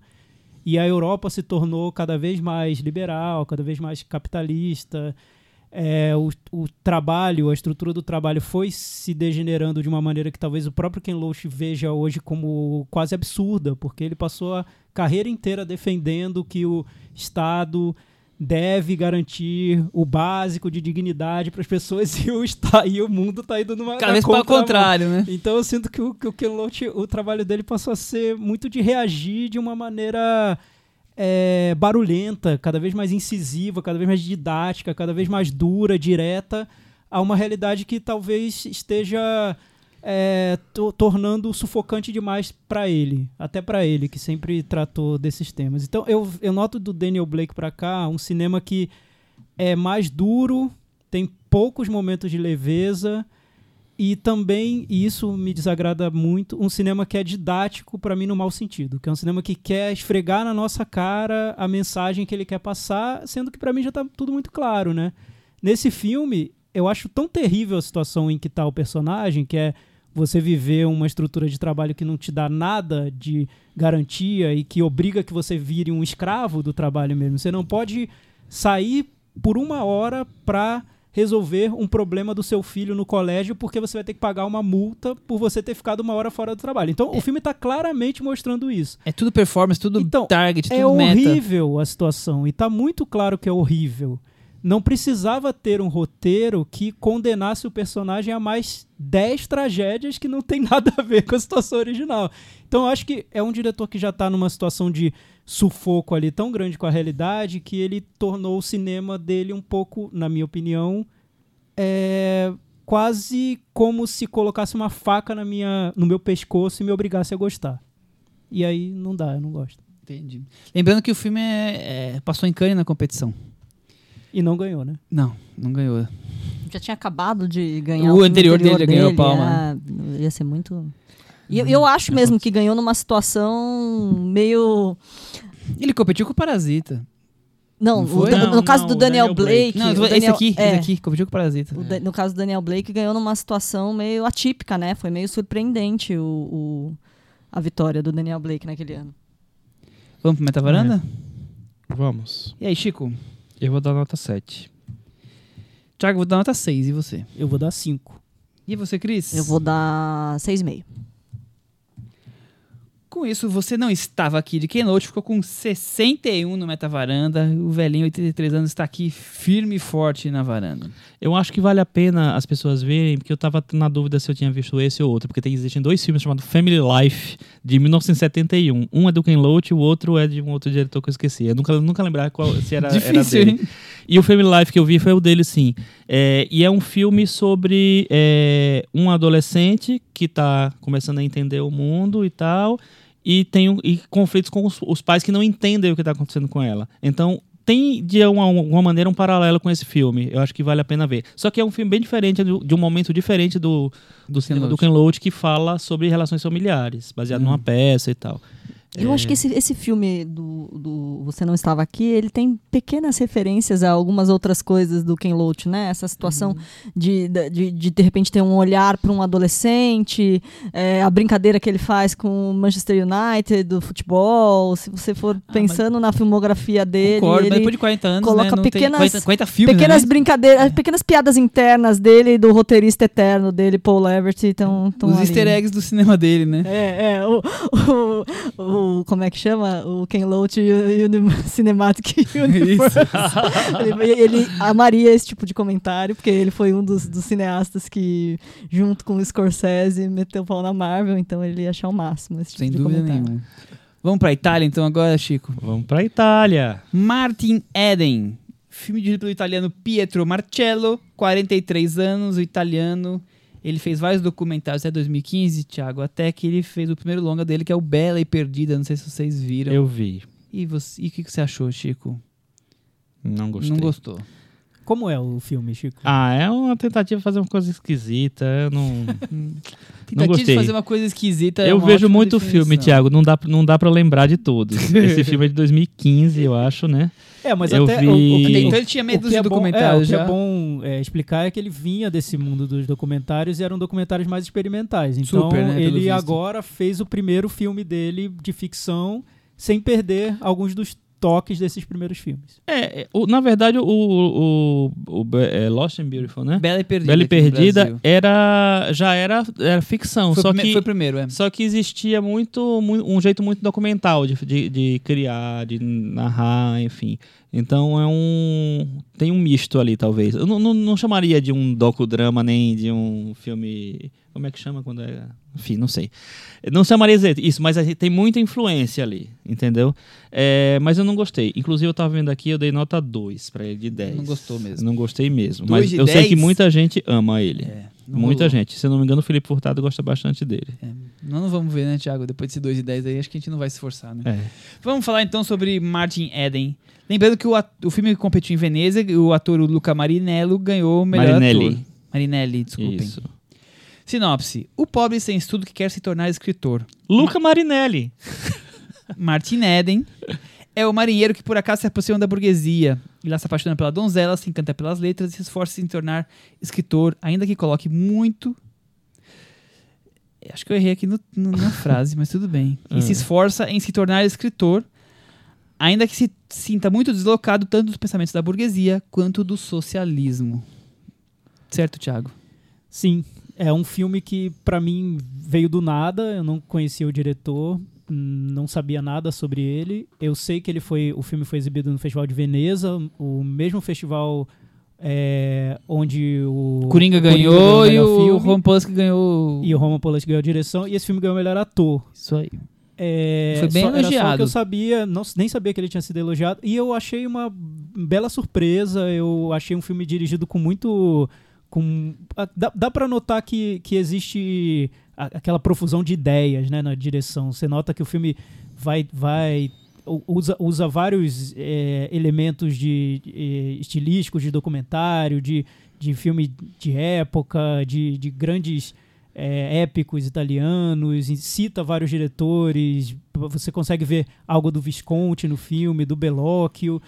É, mas ao mesmo tempo é, é algo muito particular ali que ele está fazendo. O filme é uma adaptação de um livro do Jack London, um escritor americano, um livro de, do, de 1909, eu acho. Então é, é, é tudo Ele- é um grande é um ele- projeto muito é um projeto grandioso. Ele trazer um filme do Jack London, um livro do Jack London de 1909 para uma história italiana, tão italiana, né? Eu não li o livro, não conheço, mas eu É, Só aí eu já acho adaptou- algo interessante. Toda, toda a atmosfera do, do livro e, e falando assim parece algo meio pomposo e, e não é. É um filme que tem um frescor ali na narrativa.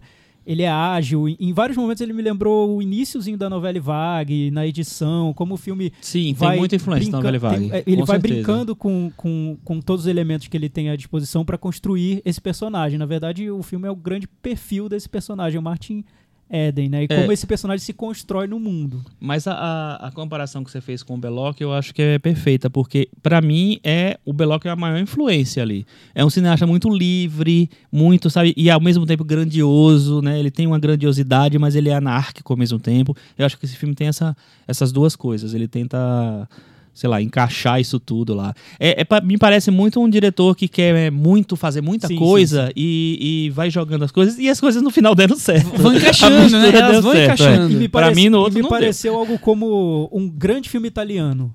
Já de cara, assim. Se, se eu não se tivesse sido dublado, eu teria percebido que era um filme italiano. Porque tem muito. Ele, ele, ele parece que usa vários, vários elementos de, de grandes filmes feitos na Itália. Eu achei, achei bem interessante o resultado.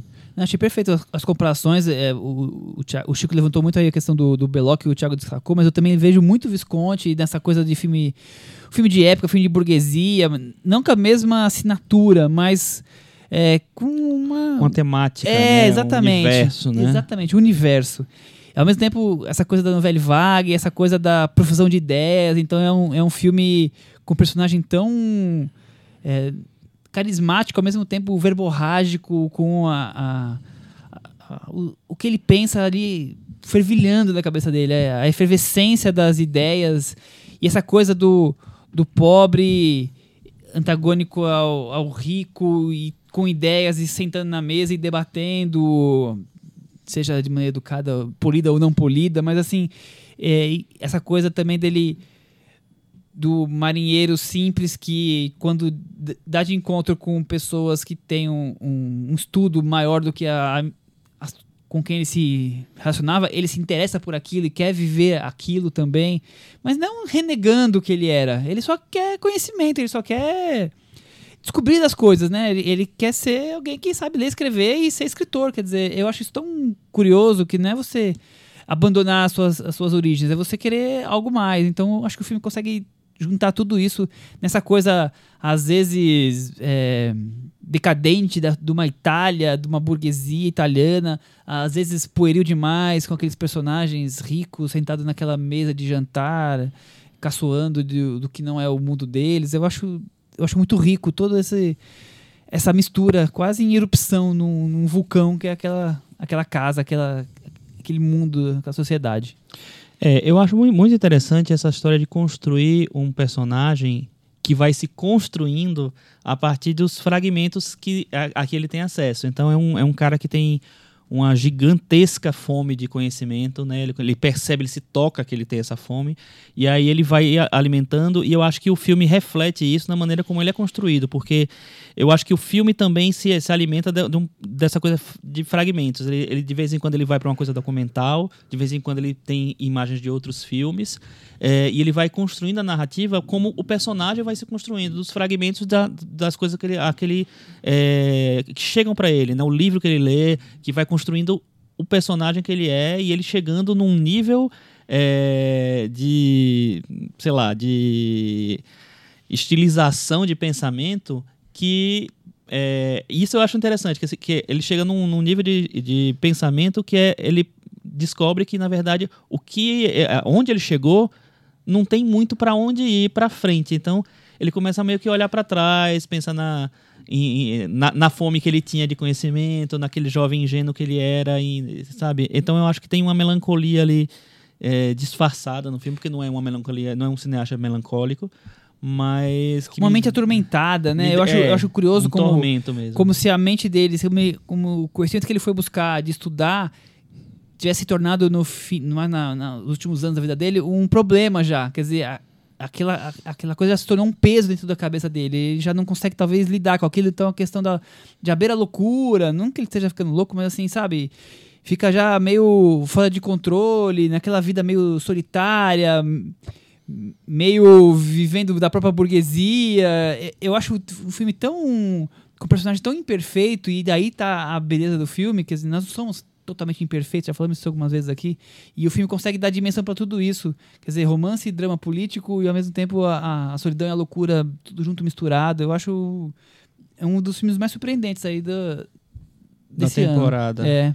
É, eu acho interessante ver de onde eles tiraram a ideia do filme, que o, no romance do Jack London já existe a história de um homem pobre que a história é simples, né? Assim, o, o, o básico da história, porque na, na verdade a, a, discussão toda não tem nada simples, muito pelo contrário. Mas a história de um homem pobre que se apaixona por uma mulher rica e ele quer ascender socialmente de alguma maneira para ficar à altura dessa mulher e conseguir criar, entrar no mundo dela, vi, viver um mundo rico da, da, riqueza, né, da nobreza. E a maneira como ele encontra de, dessa ascensão social é pela cultura, é se tornando um, um escritor porque ele deseja se tornar um escritor, mas também porque ele ama muito essa mulher e ele quer conquistá-la de toda forma. Então ele entra nessa luta, nessa nessa, nessa jornada para de uma maneira autodidata se tornar um escritor, crescer dentro, ser respeitado nessa sociedade e chegar lá. Então é uma história de um self-made man, né? que seria muito típico depois, muito depois de quando esse livro foi escrito. O diretor, o diretor do filme e o roteirista, eles dizem que o que atraiu mais no, no livro num primeiro momento foi que eles viram na história do, do Martin Eden, do filme, o que acontece com muitos diretores de cinema, como é o caso do, do, do diretor desse filme, do Pedro Marcelo. Que é para você ascender socialmente e se tornar reconhecido, respeitado e tudo, exige um esforço de, de um esforço autodidático, assim, de, de, de, um autodidata, que é você aprender por conta própria, você se tornar culto com as armas que você tem e, e, e arregaçar as mangas e se tornar um artista. Como? Do jeito que der. Então eles se identificaram muito com, essa, com esse personagem que, que entra, que é respeitado na sociedade como um artista, né? E depois, quando isso acontece, numa segunda parte do filme, esse personagem acaba sendo engolido por essa sociedade onde ele se inseriu, e aí tem uma metade mais melancólica que é como esse personagem acaba um pouco se autodestruindo dentro da sociedade.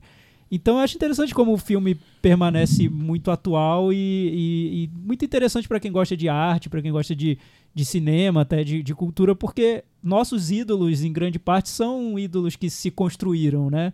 Você vê a história de um Quentin Nossos Tarantino. ídolos ainda são os mesmos? É, eu, eu tava pra você cantar essa Você música. vê a história de um, de um Quentin Tarantino, que era um garoto que gostava de ver filme na locadora e via tanto filme, tanto filme, tanto filme, que virou um Era o nerd cinéfilo, virou o que Exato, virou, né? Então, é, a gente em, tem várias em, histórias Em contrapartida, assim. você tem um Kevin Smith que virou o que virou, né? É, então. mas a gente não tem tanto na nossa cultura do, dos ídolos que a gente tem de cinema essa figura acadêmica que se formou numa escola de arte e que virou um cineasta. Não, a gente é, tem mais esses heróis meio pé no chão que se construíram, né? Mas eu acho muito interessante uma coisa que o filme traz, que é o seguinte: é o homem que, como você falou, é o homem que. O, amor desperta ele a, a sede de, de conhecimento, a fome de conhecimento. Tu fala fome, depois fala sede, aí dá, dá errado é, essa fome de conhecimento e ele vai se apaixonando pelas coisas que ele vai entendendo.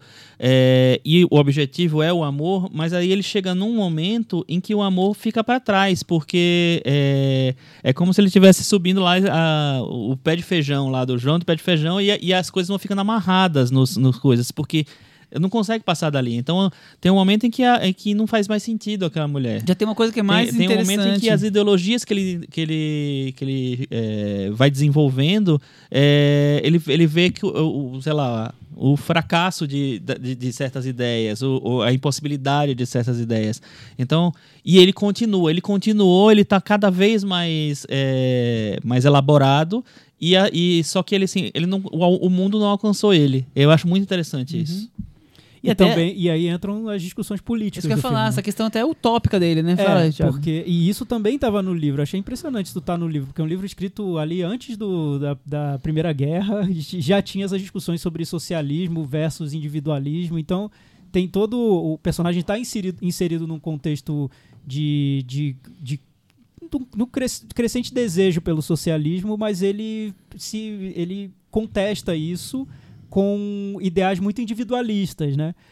E o, o engraçado. Acredito no indivíduo e não na sociedade. É, no né? indivíduo e não no, na, na história do, do, do, que seria a comunidade, né? O, poder da comunidade. Ele acredita mais na, no poder do, é. do individual.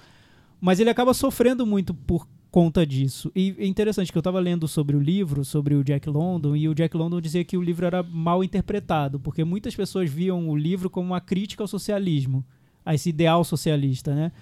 E na verdade ele dizia que não, porque ele fala que o personagem se torna muito individualista e isso que leva o personagem à ruína da segunda metade uhum. do livro.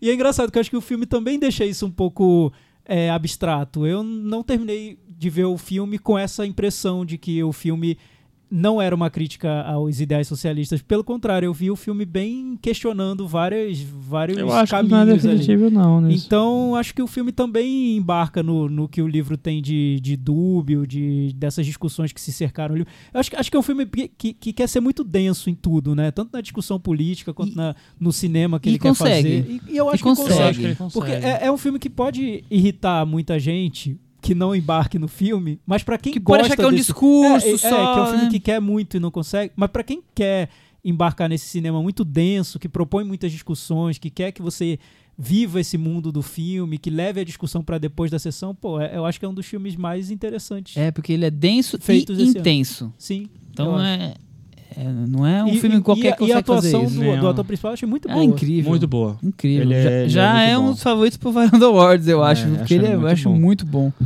Vamos pro Meta Varanda? Vamos. Ou é você que começa, Thiago? Eu vou dar nota 8.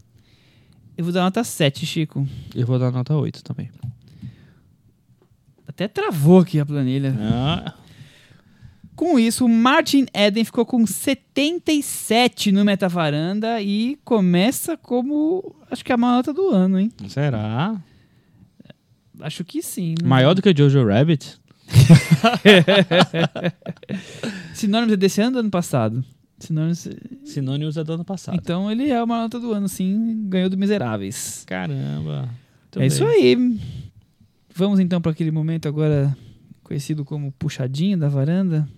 Vamos. Chico Firme, você tem algum tema pra gente oh, enriquecer aqui? A Netflix liberou a, a segunda leva dos, dos mais sete Ghibli, animes. Ghibli, é, mais sete animes e tem filmes incríveis nessa leva, né? O, a gente tem o meu vizinho Yamada, que vocês A gente comentou amam, esses dias né? aqui. Falam é. sempre, os meus vizinhos Yamada. Tem o Viagem de Shihiro, do Hayao Miyazaki. O Princesa Mononoke também. Nossa, do, é, o Náusica também, Náusica, que é incrível. É, Náusica eu acho maravilhoso. É. Mas o, a Princesa Mononoke e a Viagem de Shihiro, se você não viu... É. Veja agora. Shihiro, o pai está fazendo vai assistir. É, e eu acho tão interessante que, que as pessoas estão vendo, né? Agora que é mais acessível, né? Que está na casa delas, as pessoas estão vendo e, é, eu acho incrível, assim, o é uma a chance de ver filmes muito bons, assim, né? O, até hoje eu não vi o Meus Vizinhos Amados, vou assistir. Tá? Nossa, tá? adorei. E aí, que mais? E você, Chico? Tiago, desculpa. Eu sou o Chico. Ó, então vou fazer uma recomendação bem leve, já que a gente falou de filmes okay. pesados, densos okay. e sobre temas muito importantes da vida. Eu vou indicar um reality show da Netflix que estreou há pouco tempo e já vem causando por aí, que se chama The Circle. E eu fiquei sabendo que vai ter uma versão nacional em breve, então teremos como comparar com as reações dos brasileiros. É um reality show sobre rede social. Eles isolam oito pessoas num apartamento, em quartos diferentes. Elas só podem se comunicar via rede social. A rede social chama The Circle. Então elas podem criar o avatar que elas quiserem para elas próprias. Elas podem ser o que elas são ou podem ser algo totalmente diferente. Elas vão interagir e os maiores influenciadores, os que forem mais curtidos por todos, decidem quem vai ser eliminado ou não. Simples, simples. O resultado eu achei muito interessante. Estou me divertindo já vi três episódios um atrás do outro que eu queria saber Maratonando as reviravoltas que eu tenho. E, é e, acho que é uma série que pega na mosca o que é o comportamento de, de rede social. A partir do momento em que você com, começa a levar, receber likes por comentários muito bem sacados que você fez, acabou para você, meu irmão, já era. Você tá fisgado pela rede social. Então, eu acho bem interessante, vale a pena ver. Cris, você tem algum assunto para cá?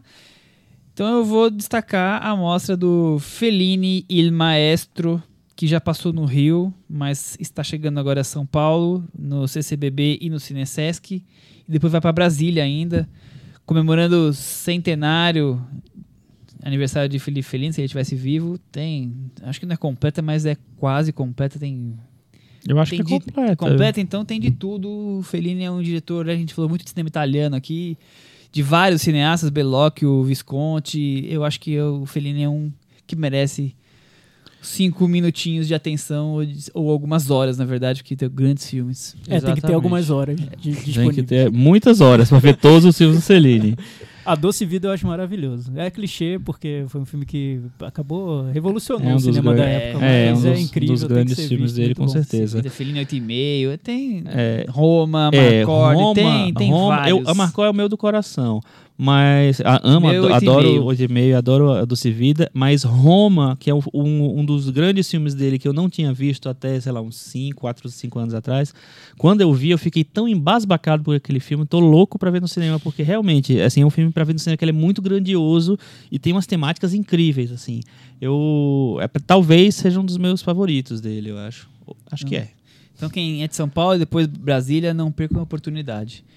Agora vamos finalizar aquele momento, Chico? Cantinho do ouvinte. Com Tiago Faria. Cantinho do ouvinte, comentários no nosso blog cinemanavaranda.com. O episódio da semana Foi passada sobre o que, Tiago? trouxe emoções à flor da pele dos O nossos romance ouvintes. estava O no ar, romance né? está no ar. E a Cris nem estava aqui para dar a opinião dela sobre esse filme tão É verdade, né? Que pena. A- Aproveite e fale, Cris. Vamos, vamos ouvir um pouco Antes- nossos tá, comentários Tá, aí. lá. Eu você, posso aí você entra e, desenrolar. e dá é. a sua, sua opinião sobre eles. Olha, a, a gente falou sobre Antes do Amanhecer, filme do Richard Linklater, 25 anos depois do, do lançamento dele. A Cíntia de Sá disse o seguinte: Olá, Varanders. Conheci este podcast há poucos episódios e foi uma feliz descoberta de ano novo. Este episódio foi especial para mim, pois fez algo que parecia impossível. Me fez amar ainda mais o filme Antes do Amanhecer. Assisti esse filme no início do ano do- dos anos 2000 e me encantei por ele sem entender o porquê. Quando saiu a continuação, tive receio de me decepcionar, mas não rolou. Agora comecei a ouvir o episódio me questionando se vocês conseguiriam desvendar o encanto do filme. E para minha surpresa, não só desvendaram, como ampliaram a minha satisfação com ele. Gratidão e um forte abraço. Quem que é a pessoa mesmo? É a Cíntia. Cíntia. Muito bem, Cíntia, valeu. Muito bom. Gostamos muito desse filme. É, o Gabriel fala o seguinte: Acho que poucos filmes tiveram impacto diante do amanhecer pra mim. Vi no começo da cinefilia e lembro de ter terminado lá pelas 4 horas da manhã. Indignado, suando, me vi obrigado a assistir ao segundo filme, que viria a se tornar um dos meus filmes favoritos. Acho que ele ficou indignado porque no, com o final do filme, né? Com aquele Talvez. momento Sim, sim. tra- triste. Ah, tá. Aí ele foi ver logo o segundo filme da série, foi uma madrugada longa. Hoje, talvez o primeiro da trilogia não seja tão bom quanto parecia, mas vejo que tem muita relação com o momento em que assistimos ao filme. Abraços para a varanda. Ele também fez um comentáriozinho sobre o filme jovem Ahmed, dos Irmãos Dardenne, que ele detestou e gostou dos nossos comentários. Enfim, mais um fã do, do Antes do Amanhecer. O Marcel Costa diz que a cinefilia tardia dele permitiu uma experiência interessante. Ele viu a trilogia Before, do Linklater, de trás pra frente. Ele viu Antes da Meia-Noite, na Maratona pro Oscar 2014. Depois disso, ele adorou o filme, viu o anterior e viu depois o Antes da Amanhecer. Eu fiz isso com o Senhor dos Anéis, é, é curioso. É uma experiência curiosa. Eu vi, eu, Ele na foi verdade, eu fiz um mais mix. simples, Eu né? fiz, eu vi dois, três, um. Foi uma coisa assim. Nossa, meio- você foi, mais meio longe complexo, ainda. Foi meio complexo. Complexo. eu fiz isso com Irreversível, mas foi um filme só.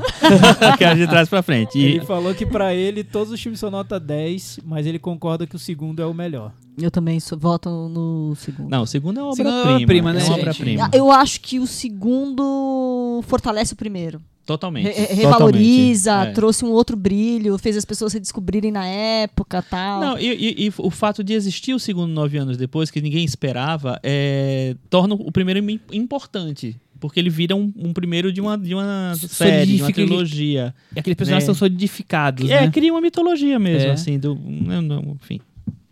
O Marcel deixou só dois comentáriozinhos aqui dos nossos ouvintes meio off-topic, né? O Uhum. Marcel falou que feliz que o podcast não tira folga nem pro carnaval, mas preocupado porque vocês precisam de férias. Eu também acho, Marcelo. O que eu A gente dá um jeitinho, ele a gente dá um é jeitinho. O podcast, pelo menos pra mim, é um pouco férias, né? também. Da minha vida. Sai do dia a É, dia, Eu, né? acho, eu sinto férias. né? E todo mundo tira férias É, uma hora de chega. um jeito ou de outro. Tá bom. E aí, Alcha falou o seguinte: é uma pergunta sobre o carnaval de vocês. Alguém saiu em algum bloquinho fantasiado? Se não, qual fantasia de cinéfilo vocês usariam? Eu fui de Bacurau para Olinda e muita gente reconheceu e ficou gritando: melhor filme e Kleber arrasa. Ah, A Sensacional. Alcha foi vestida de Bacurau. Não sei Que que, fantasia é essa. Bacurau. E, e Alxa, vou te falar que a gente não estava de folga no carnaval, brincando já com o comentário anterior, porque a gente estava gravando esse na varanda, porque nós não somos nada carnavalesco. O Chico sai de pular carnaval? Eu nunca ouvi falar. Eu jamais Eu já pulei pulei. carnaval. Eu já Nunca pulei. usei fantasia na minha vida. Você, há controvérsias, mas quando você era tão criança que nem vale. E a Eu- Cris também, a, a Cris só fica preocupada como vai se desviar dos bloquinhos em São Paulo. Esse é o foco dela. O nosso querido Carlos Lira, que foi citado, mandou um- uma mensagem no Twitter falando: Vou reclamar. Mojica merecia mais conversa, similar antes do amanhecer. Melhor momento da descrição do Miura, pior momento a referência ao Pio. Por sinal, além da imaginação que ele também está à frente, é bem irregular. Sugestão para a varanda, a série Servante. A série Ah, do Shyamalan. Servant Isso, do- ele do deu um geralzão Shyamalan, é. aqui. O Carlos também Lira acho que- tá bem, ele já tá bem, já tá tão se sentindo em casa que ele quer dizer qual é a duração, definir a duração de cada assunto no Carlos podcast. pode. Legal. É isso que eu tenho resumido a dizer. É, porque existem, existem é, pessoas que assistem a gente, que ouvem a gente e tal, e existe o Carlos Lira. Claro, com certeza. Acho que é isso. Vamos, vamos encerrar por aqui ou tem mais alguma coisa? Eu acho que a gente tinha que falar a fantasia, que a mina pediu, a gente não Ah, falou a fantasia nossa. que de cinéfilo que a gente, fala. iria Eu iria de Como é Fox é? Mulder. de Fox Mode. De Fox Mulder. Porque em São Paulo tá um A- frio, abriu, uma chuva. abriu o leque um pouco, porque ela falou cinema, de cinema, você cinéfilo. fugiu É, do E Não, X não e- passou dois do- filmes é no verdade, cinema? é verdade. Não, e assim, é, é, realmente é uma fantasia pro inverno de São Paulo, que tá, Não o é? tempo tá meio atípico. Então, Sobretudo. Complexo, complexo. Eu não sei do que eu iria. Que você Eu iria do sei, que, Thiago? Não sei. Nicolas Cage? Ah, Thiago iria de Nicolas Cage, Ah. Superman, Superman. Não, eu fui, eu fui de O Homem Invisível. Ah, Vocês não viram? oh, boa. De novo a Mulher? Invisível aparecendo É inteligente aqui. essa É. Cristiane, você, hein? Eu iria de. Sei lá, não sei. Eu, eu propus e não sei. É, iria de. Sei lá. Alguém, algo da Marvel, talvez? Na Marvel? Não, não. Não sei. Acho que eu iria de. Clube dos Cinco. Cada dia eu ia de um. Boa, boa. Carnaval longo. Sexta, sábado, domingo, segunda e terça, cinco Exatamente. dias, então, cada fantasia. Imagina eu de Molly Ringwald. Nossa, maravilhoso. Ia ser incrível. Queria ver o cabelo. Acho que é isso, podemos encerrar. Então, até semana que vem. Tchau. Tchau.